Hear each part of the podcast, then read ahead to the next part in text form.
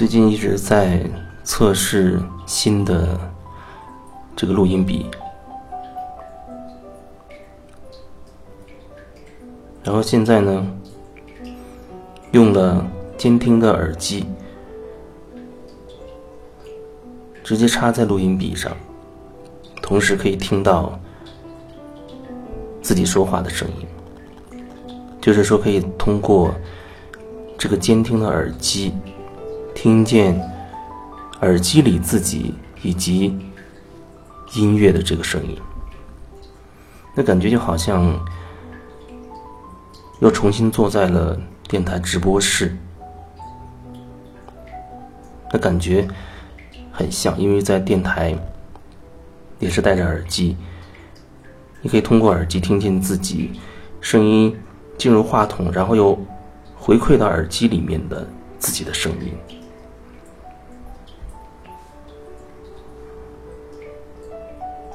时间过得很快，我记得距离二零一五年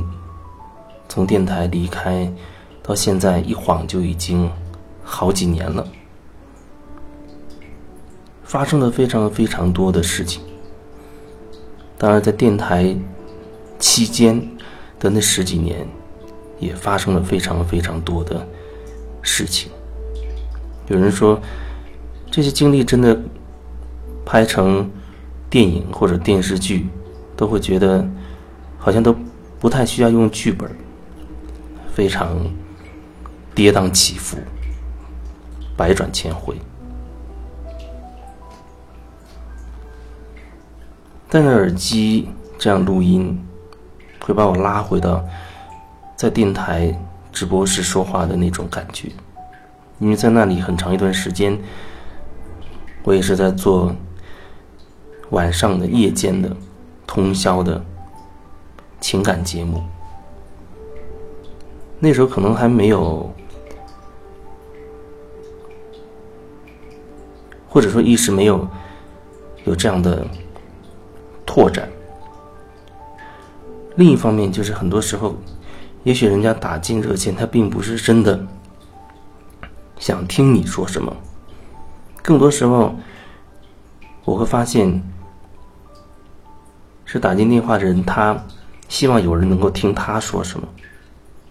所以，大部分时候可能我就是在听着，除非有人他希望你能。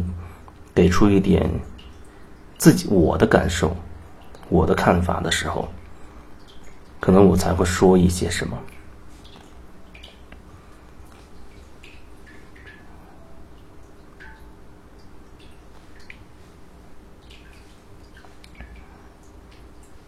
后来又做了各种类型的节目，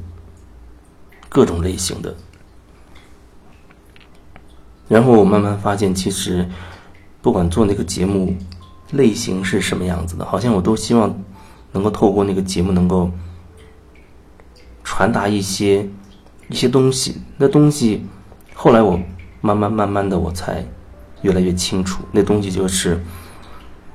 我自己真实的感受，真实的，比如对这个世界的理解，我自己内在很真诚的那个部分。包括后面做娱乐节目，其实我也在尽可能的去传递这样的一种感觉，可能听起来只是一个笑话，但是我总是觉得那个后面好像，如果你当笑话听也没问题。如果说你愿意更深层的去感受它，你会发现那个深层好像还有其他的东西在。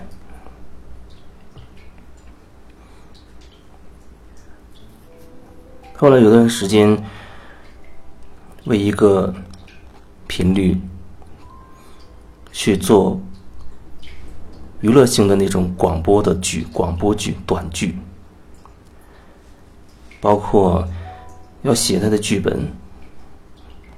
要设置各种角色，要找人来录制各种声音的元素，然后后期的剪辑、编辑、合成。就是里面基本上所有的东西都是我一个人，除了角色需要找别人之外，其他所有东西都是我一个人完成的。然后，我觉得我已经尽尽量的把一些我自己的东西融入渗透到那听起来是很快乐的娱乐的那样的一个一个广广播短剧里面去了。我记得那会儿一共制作了六十四集，然后在电台期间就陆续的把它传在了喜马拉雅上面。如果你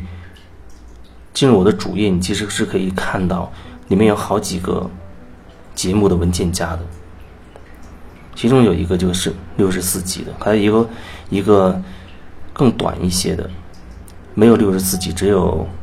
可能十一二十集样子的吧，另外一个短剧，可能我会觉得更多的精力是花在完全是我独立把控完成的那个这个六十四集的这个这个剧本上面，然后后面慢慢发现好像这还不够，还不够，还可以更自由、更拓展。那时候只是把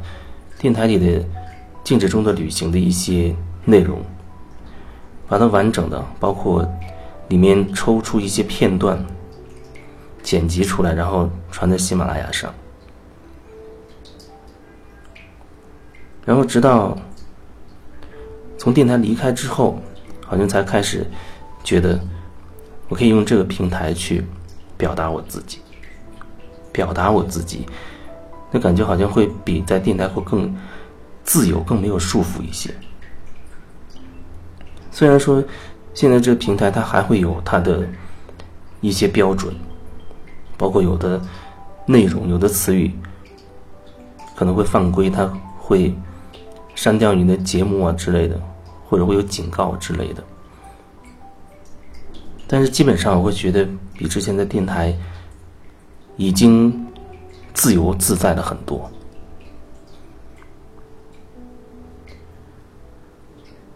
然后，但是这个自由自在，我就会觉得它依然还会有一些限制，因为我毕竟不能够完全的想说什么就说什么，而完全的想出什么就说什么，在我另外一部分可以体验出来，也就是有人在找我做个案的连线的过程当中，可以基本上可以比较完整的体验出来。所以说，这平台基本上它只能呈现一面，它的深度也许会有限，然后更深层的、更有针对性的，可能就是做个案连线的那个过程。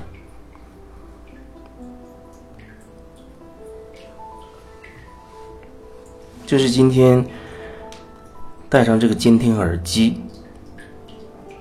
忽然想说的一番话。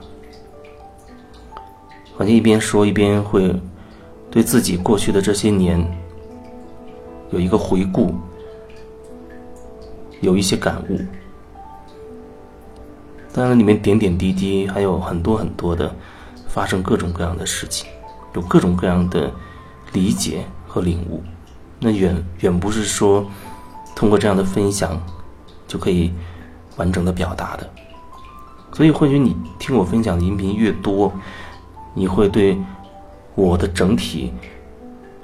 的了解可能会越多，但那还远远并不是那个完整的完整的我。我也有其他的一面，比如我也会有我自己要面对的功课，我也会在不断的去面对各种人、各种事情的过程当中，不断的去自我觉察。然后通过这个过程，不断的继续的拓展自己。我还有我自己，可能迄今为止都还没有意识到的、没有觉察到的那样一面。我也希望能够通过各种的机缘，去把它不断的去看清楚，让自己可以看清楚，可以更加完整的了解自己。